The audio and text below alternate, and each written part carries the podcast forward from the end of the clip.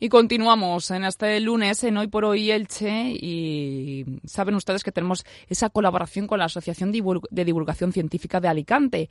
Y hoy nos acompaña Iraci Ginares. Muy buenos días. Muy buenos días. Bueno, ella es psicóloga, sexóloga y terapeuta de pareja. Vamos a hablar desde eh, de la educación sexual, pero desde el punto de vista del conocimiento científico, ¿no es así, Iraci?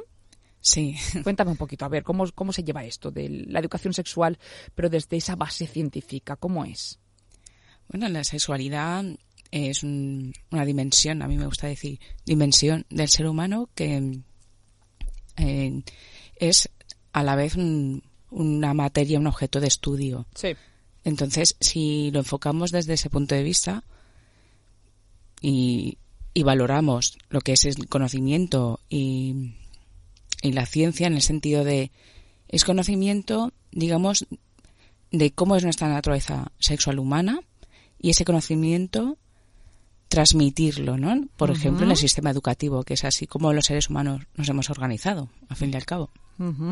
Eh, bueno, entonces mm, realmente tiene su base científica esta educación sexual, para, mm, pues desde este punto pues de educación, nunca mejor dicho, eh, desde las primeras edades tempranas, ¿no? Eh, transmitirlo, ¿no? Con, con, ese, con, esa normalidad de que realmente tiene pues sus inicios y su origen científico. Hmm.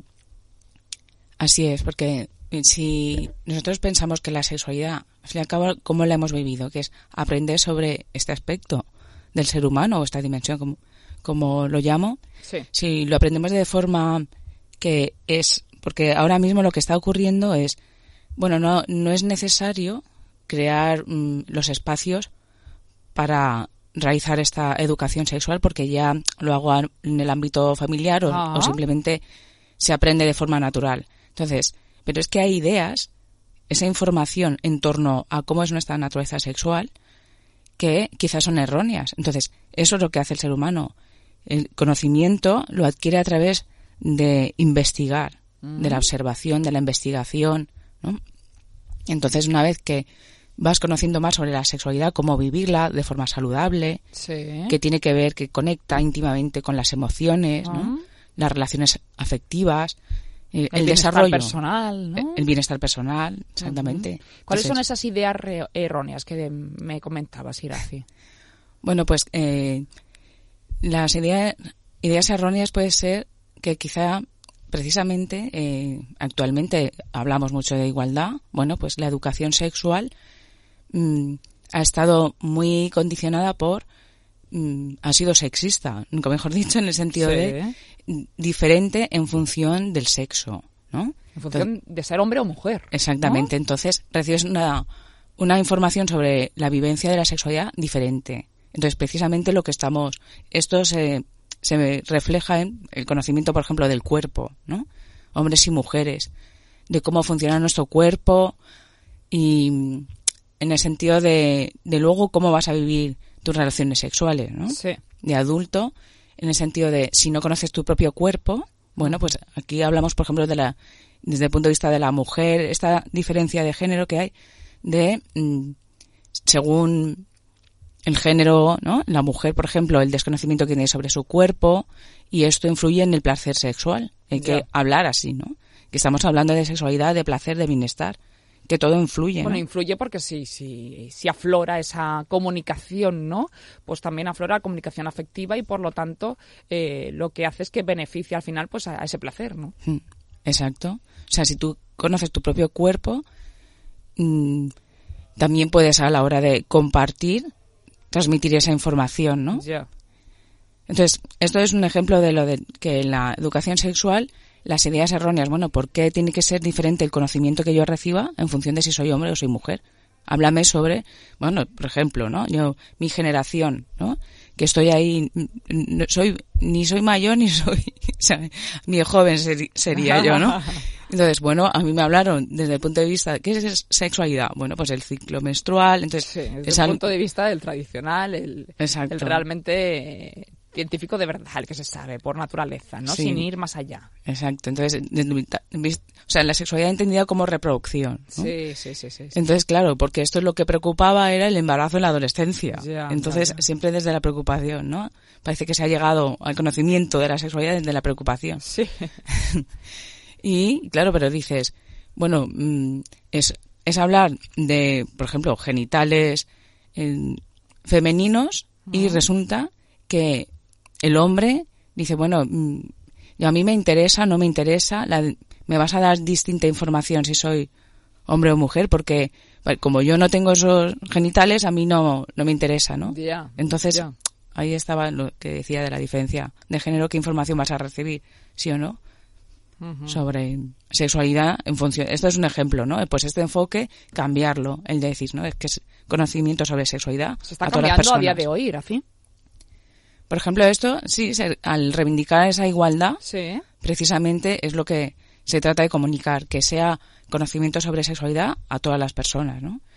En diversidad de cuerpos, diversidad de sensaciones, ¿no?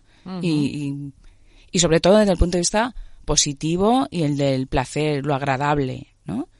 Y, y además también, mm, quizá lo que cuesta más es comprender que la sexualidad es que somos seres sexuados, esto que quiere decir ¿no? cuando hablamos así en sexología, es que, bueno, nosotros precisamente partimos de un hecho biológico que tiene que, sexual, ¿no?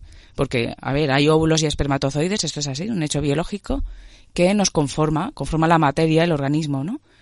Y, pero eso es la, parte biológica, fisiológica, hormonas, bueno, somos todo eso, ¿no? Entonces, una vez que nacemos, es que hasta que morimos vamos a vivir nuestra sexualidad. Lo que pasa es que la vives en función de tu edad, en el sentido de hay un proceso de crecimiento, de evolución del, propio ser humano, ¿no? Creces y hay cambios eh, morfológicos, hay cambios en tu cuerpo. Bueno, pues todo eso, conocerlo y tú a la vez estás transmitiendo respeto y valores en el sentido de tu cuerpo y tu cuerpo es tuyo. Cuando ahora tanto hablamos, ¿no? De respetar el cuerpo, respetar el cuerpo del otro. Bueno, pues todo eso tiene que ver con conocer cómo todos son elementos que integran el, conocimiento de nuestra sexualidad en el sentido de y según la edad. Tú vas creciendo y mm, en la pubertad, el despertar sexual. Quizá ahora hay ese miedo de decir, pero vas a entrar a clase a hablar de qué. Sí. es que voy a hablar de lo que ya les pasa, de esa curiosidad que tienen y les vamos a acompañar en ese conocimiento, en esa vivencia y enfocarlo de forma natural. No tiene que ser porque mm. eh, estar juntos, el tener información con que sea peligroso, ¿no? Por eso cuando se estudiaba antes por eh, porque se, se produzcan embarazos no deseados en esas edades. Exactamente. Está comprobado que quizá ese punto de vista pues no ha sido el más acertado, ¿no? Hablar desde el miedo, desde o no hablar. Sí que es verdad que se está intentando, ¿no? En este caso, pues cambiar, reconducir y tener información para qué, pues para prevenir, ¿no? No se mm. puede luchar contra la adolescencia, sino tener dotar de más herramientas y más información. Exactamente, hay muchos cambios en la adolescencia, pues uno de ellos es a, nivel sexual, ¿no? Entonces, poder compartir, hablarlo a las familias, quizá lo que haya que hacer es dirigirse a las familias, claro, y, decir que eh, ese conocimiento científico sobre sexualidad está a disposición de las familias. Claro. Entonces, mm, es una materia más a aprender y que además mm, repercute en, la salud mental, salud física y bienestar en general. O sea que Iraci Linares, eh, psicóloga y sexóloga, gracias por estar hoy con nosotros desde la Asociación de Divulgación Científica de Alicante, pues abordando todo este tema tan complicado y como decías que queda siempre pendiente, parece esa asignatura aún, que realmente es pues también educar a las familias. Sí. Gracias por estar con nosotros. muchas gracias por el espacio.